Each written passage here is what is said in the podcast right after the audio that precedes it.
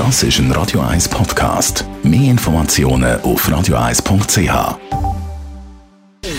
Gesundheit und Wissenschaft auf Radio 1. Unterstützt vom Kopfwehzentrum Irlande Zürich. www.kopfwww.ch wir hören doch immer wieder, dass man sich eventuell auch über die Atemluft soll können mit dem Coronavirus anstecken zum Beispiel beim Spazieren oder beim Joggen.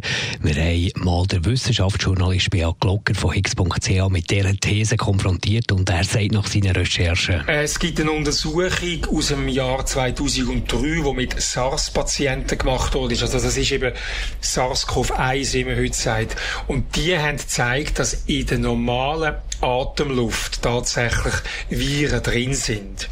Jetzt gibt es aber eine Untersuchung aus der aktuellen äh, SARS-CoV-2-Pandemie, ähm, wo man geschaut hat, sind die Menschen von einer Wolke, von einer, von einer infektiösen umgeben.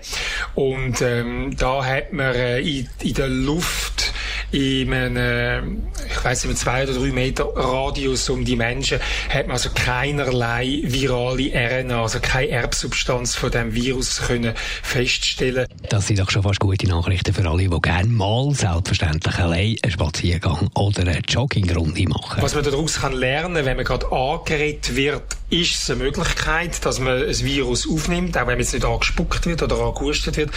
Aber einfach in der Nähe von einem Mensch zu sein, ist mit allergrößter Wahrscheinlichkeit nicht das Problem. Also Cool Down, die Atemluft ist nicht ein grosses Problem im Zusammenhang mit dem Coronavirus. Man ist sich da wieder einig in der Wissenschaft. Es ist nicht nichts, einfach Atemluft, aber es ist sicher im Vergleich zum Husten, Nüssen, äh, ist es viel, viel, viel weniger. Der Wissenschaftsjournalist Beat Glocker von Higgs.ch. Ihn gehört er heute Abend wieder ausführlich ab der 4 auf Radio 1 mit dem Jan von Dobbel.